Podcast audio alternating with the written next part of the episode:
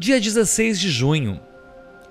Eu gastava muita energia tentando controlar tudo e todos ao meu redor.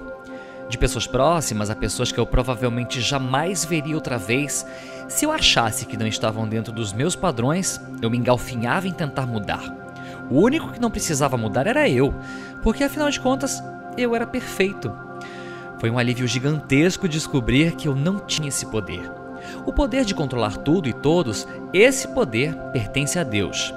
Parei de gastar minha preciosa energia com os outros e comecei a desfrutar dessa energia para mudar a mim mesmo. No início foi muito duro aceitar aquelas pessoas com tantos defeitos, mas eu descobri que não sou obrigado a conviver com quem eu não desejo.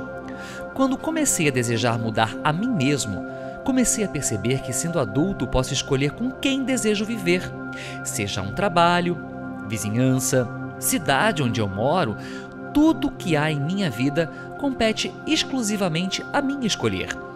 Não tenho que fazer nada para agradar os outros, não tenho que tomar as rédeas do ambiente para que todos vivam satisfeitos e felizes, isso compete a cada um por si. Quando me dispus a viver a minha vida e deixar que os outros vivessem as suas vidas, eu ganhei uma liberdade que somente a graça de Deus poderia ter me concedido.